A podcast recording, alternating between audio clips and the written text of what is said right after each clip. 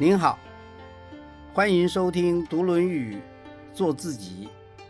我是曹行，让我们从三千年的文化传承中，找出属于自己的现代意义。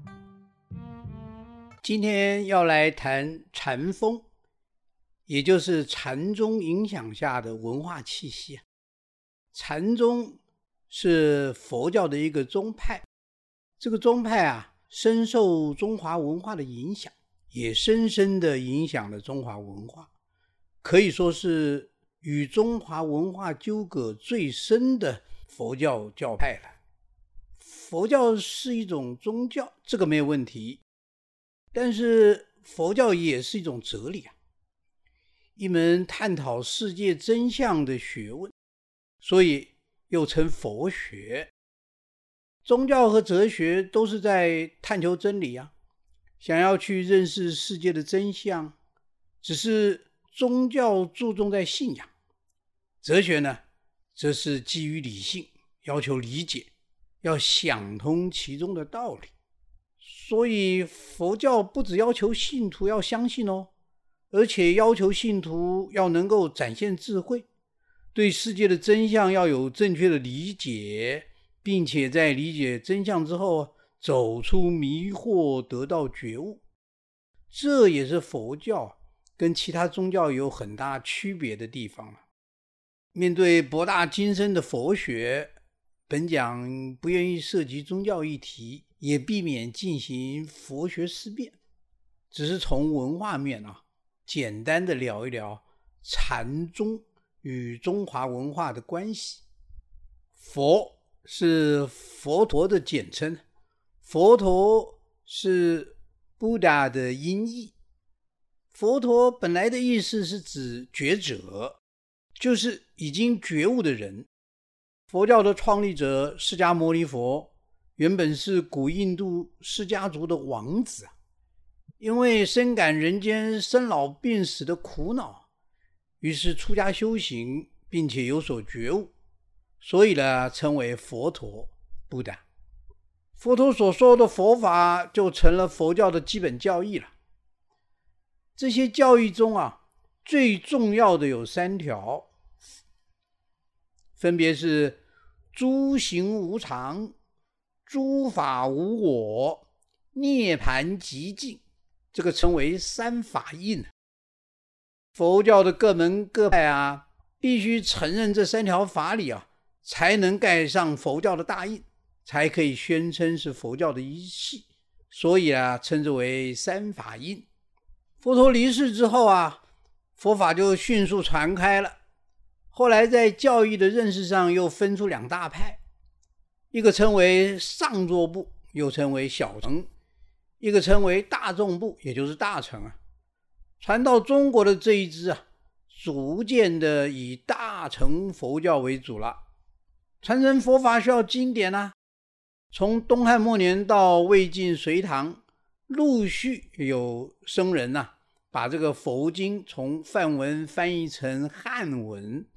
使得这个佛法能够在中土得以流传，以汉字佛经为经典的这一脉啊，就称为汉传佛教，也称为中土佛教了。中国啊、日本啊、韩国、越南等等啊，都属于汉传佛教这一脉的。汉传佛教是大乘佛学的一支啊，修菩萨道。禅宗呢，就是汉传佛教的一个教派。汉传佛教受到传统的中华文化、儒家、道家思想的影响，虽然同是在三法印的基础之下啊，但是有一些主张啊，慢慢的就跟印度佛学有些差异了，包括成佛的可能性以及成佛方法上的一些问题。学习佛法的最终目的是什么？应该不是做神仙。或是到西方极乐世界享清福之类的。对于大乘佛学而言，学习佛法的最终目的就是觉悟，就是涅盘，就是成佛。觉悟就是看破执迷啊，涅盘就是圆满清净，成佛就是达到佛的境界。人在觉悟之后入涅盘而成佛。三者是一件事啊，不是三件事。那么问题来了，我有可能觉悟吗？我有可能入涅盘吗？我有可能成佛吗？据早期所译出的佛经认为啊，一禅提不能成佛。北本涅盘经就说了，一切众生必有佛性，除一禅提。一禅提就是指善根断尽的人。佛性呢，简单的说就是成佛的种子。印度佛学主张啊，有些人善根断尽。他生下来就没有善根，在他的天性之中啊，就没有成佛的种子，所以他这一辈子不论如何努力都没有可能成佛。这个论点可能跟印度传统的种姓制度有关的，但是与中华传统思想不合。孟子说：“顺何人也？于何人也？有为者亦若是。”在《滕文公篇》。孟子又说：“人皆可以为尧舜。”在《告子篇》，荀子也说：“图之人可以为鱼。”在《性恶篇》，图之人就是路人呐，走路在途中碰到的任何一个人呐。尧舜禹都是古代不得了的圣人呐。在这里，不论是主张性善的孟子，或者是主张性恶的荀子。儒家的传统就认定啊，人生而平等，人性是相同的，只要努力，人人都可以成为圣人，成为伟人。俗话不是说“将相本无种，男儿当自强”吗？那么为什么不是人人都可以成佛呢？这就成了佛学是在中国传播的一个大问题了。东晋的时候啊，有一位道生和尚。他不依佛经上的文字啊，只是从佛经的义理上去推论呐，就得到一个一切众生系有佛性，一禅提人亦可成佛这样一个结论。此论一出啊，就被当时的佛教界攻击了，认为这是背离经文的邪说了。但是后来有更多的大般若经译出了。从中间，哎，真的就可以找到一切众生系有佛性，一禅提人亦可成佛的依据啊！从此对中土佛学就产生了一个非常重大的影响。众生皆可成佛的问题，一直到隋朝的时候能在辩论中。唐太宗的时候，三藏法师玄奘到西天取经，是带着问题去的。众生是否皆可成佛，就是一个重要的问题。玄奘在印度那烂陀寺向老师戒贤法师请教这个问题，戒贤就直接说：“一禅提不能成佛。”三藏法师回国后也不敢违背师训呢，只能婉转的说：“一禅提不能成佛。”而且提出很多细密的分析跟解释啊。但是当时中土的佛学大都接受了一禅提亦可成佛的观念呐，所以三藏法师所传的法相宗啊，在传了两三代之后也就断绝了。从此呢，中土的佛学都接受了众生皆有佛性，皆可成佛的这个说法。这不能说是没有受到儒家“人皆可以为尧舜”这个思想的影响哦。中土佛学啊，传到现代啊，以禅宗和净土宗最盛。净土宗因为宗教性格比较强，我们在此也不讨论了。禅宗顾名思义，以禅为宗。禅是梵语的音译啊，又译作禅那、禅定、三昧，都是一个意思，就是指一种修行。借着修行以安定心神，静息一切念虑，并从其中生出无上智慧。南北朝的时候，印度僧人菩提达摩渡海东来，创立了禅宗，成为达摩祖师。传说达摩一苇渡江，到了嵩山少林寺，面壁静坐九年，可见禅宗在初创的时候，确实是以禅定为修行法门的。禅宗五传到了五祖弘忍，弘忍在湖北黄梅讲《金刚经》，很有名。当时啊，在广东就有一个挑柴的年轻人呐，在送货的时候听到店里面有人在说佛经，一听就懂，一听就喜欢，就去问店里的客人呢，才知道哦，原来这说的是《金刚经》。又听客人说了，黄梅弘忍大师《金刚经》讲的最好。年轻人于是又千里迢迢啊，走到了湖北黄梅东禅寺。拜弘忍为师，取名慧能，后来就成为禅宗南传之祖。现代的禅宗心法就是慧能所传的。慧能所传的佛法，经过弟子们的积极整理啊，成为六祖坛经。六祖坛经是佛教经典中唯一的一部不以佛陀所说的为依据的佛经。也是彻底汉化的佛经，除了汉传佛教以外，其他地方的佛教徒是没有这部经的。依据六祖坛经的说法，五祖弘忍在考虑传衣钵的时候啊，要求弟子说出修习佛法的心得。当时弘忍的首座弟子叫神秀，做了一记，他说：“身是菩提树。”心如明镜台，时时勤佛事，勿使惹尘埃。慧能不识字啊，但是他也请别人代写了一记。他说：“菩提本无树，明镜亦非台，本来无一物，何处惹尘埃？”二季的优劣高下，因为涉及到佛法。在此也不方便讨论了，但是就字面的意思啊，神秀显然在说禅修的功夫，所以要勤佛事啊，不要惹尘埃啊。慧能的寂呢，显然是在说禅修的境界。一旦到了最高的境界，菩提身呐、明镜心呐都没有了，也不需要了，也不重要了。至于，功夫和境界哪一个比较重要呢？那就见仁见智了。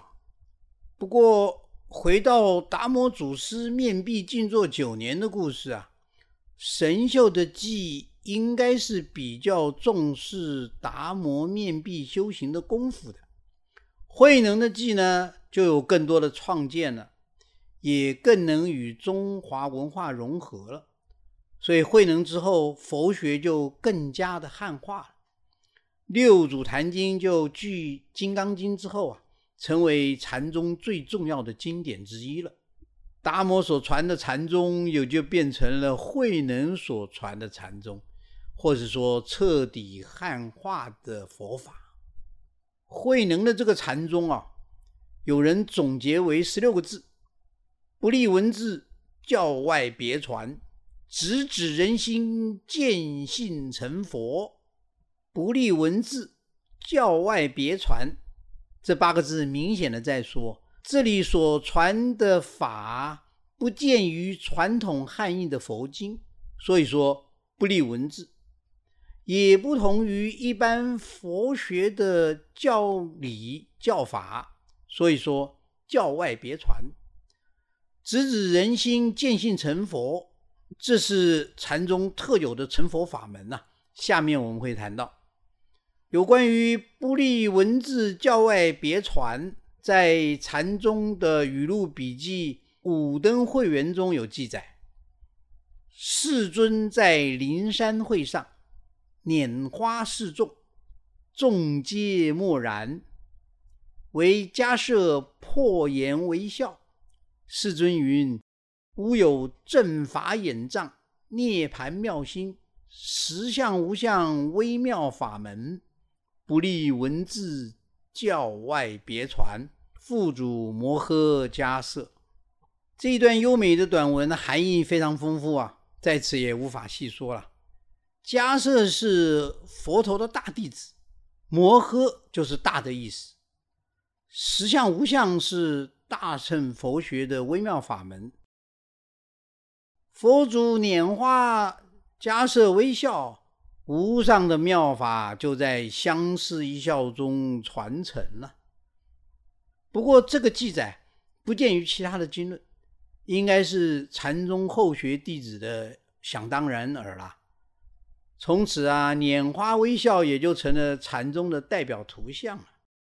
禅宗虽然强调不立文字啊，但其实佛教著作中，禅宗的语录啊、公案啊、论述的文字最多。或许啊，越难用文字说清楚的事啊，就越想要用更多的文字来说明吧。就像老子一方面说“道可道，非常道”，一方面又费尽唇舌去说这个道，啊，这个也是一个很有趣而且值得深思的事。前面说禅宗的要旨在直指人心，见性成佛，成佛是学佛的终极目标啊。要达成这个目标，必须要解答两个问题：第一，能不能成佛？第二，如何成佛？以下呢，我们就以六祖坛经来谈一谈这两个问题。首先呢，禅宗是主张人人皆有佛性，人人皆可以成佛。这个我们也前面有讨论过了，是汉传佛教的特色。谭经说：“人虽有南北，佛性无南北啊。”肯定每个人都有佛性，都有成佛的种子。那么这个佛性，这个成佛的种子在哪里呢？谭经说：“三世诸佛十二部经在人性中本自具有。”也就是说，佛性就在人性之中啦，就在人心之中啦。在这里，我们稍微分析一下“心”和“性”这两个字。性是天生的、普遍的，每个人都一样的。心呢？心是属于个人的，是不断的在活动中的，人心就依着人性在活动。佛所说的佛经佛理本来就存在人性之中啊，这就是佛性嘛。佛性在我们生下来的时候就都具备了。有没有听过佛陀说法，有没有读过佛经，都不是关键呐。因为佛陀说的道理在人性中本来就有，所以能不能成佛，可以不要靠别人，可以完全靠自己。其次啊，禅宗主张顿悟成佛。谭经说：“菩提自性本来清净，但用此心直了成佛。”菩提就是觉悟的意思了。人本来就有觉悟入涅盘而成佛的天性，这就是菩提自信了。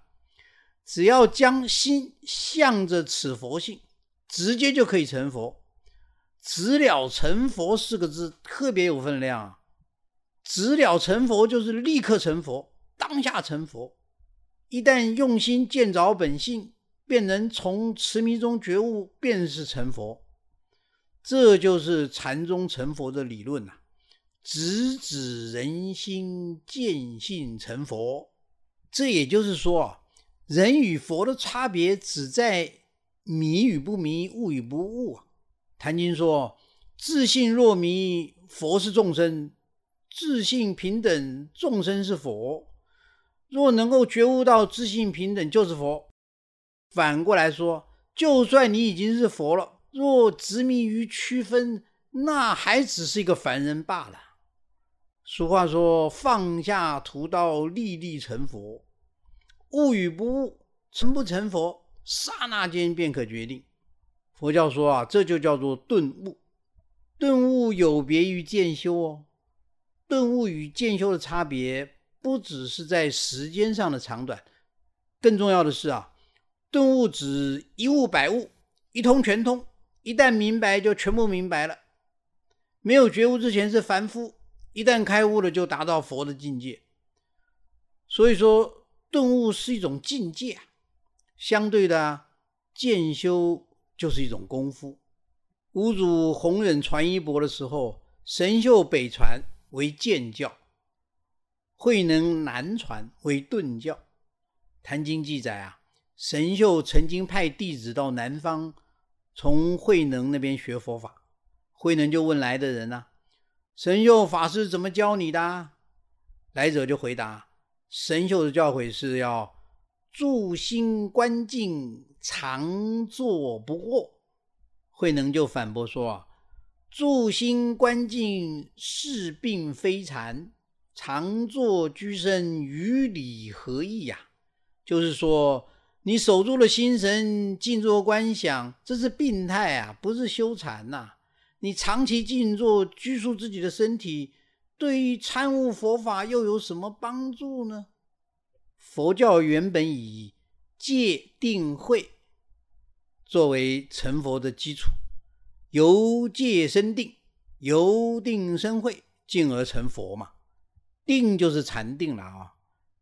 但是慧能就说了：“心平何劳持戒？行直何用修禅？”可以说，相对的就比较不重视戒与定，而直接追求慧，直接追求顿悟。就可以成佛了。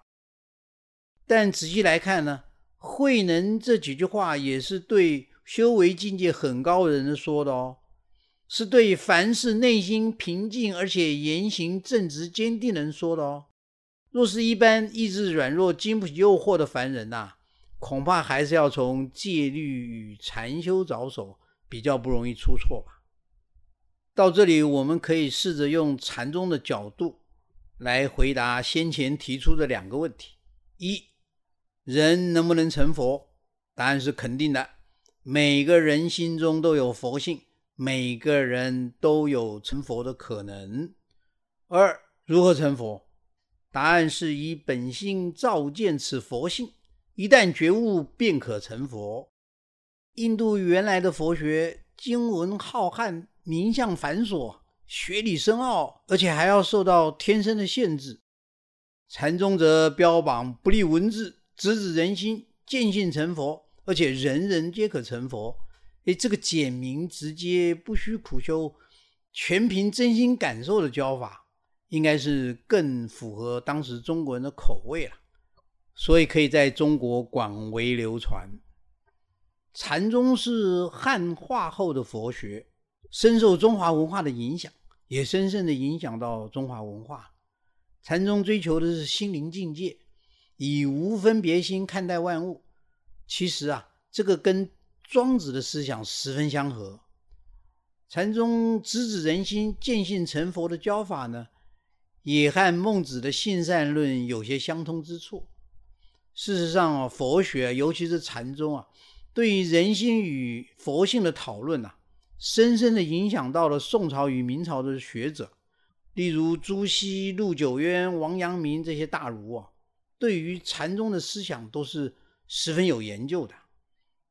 他们的学问也有很多是与禅学相通的地方。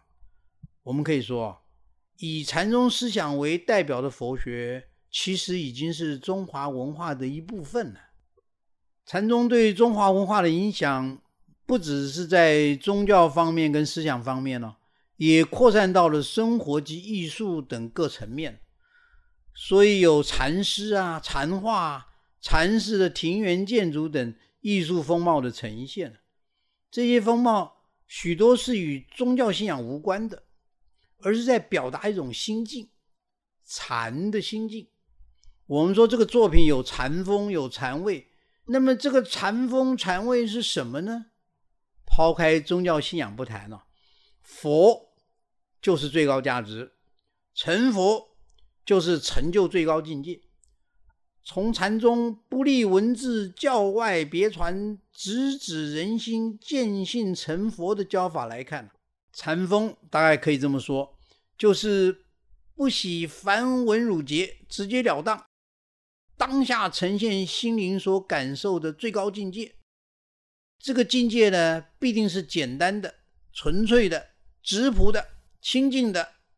不但如此啊，这种不修饰、不造作的风格啊，也必定是可以直接打动人心、让人有感受的。在这种意境之下，禅也不再限定是禅修了，而成为最高境界的代名词了。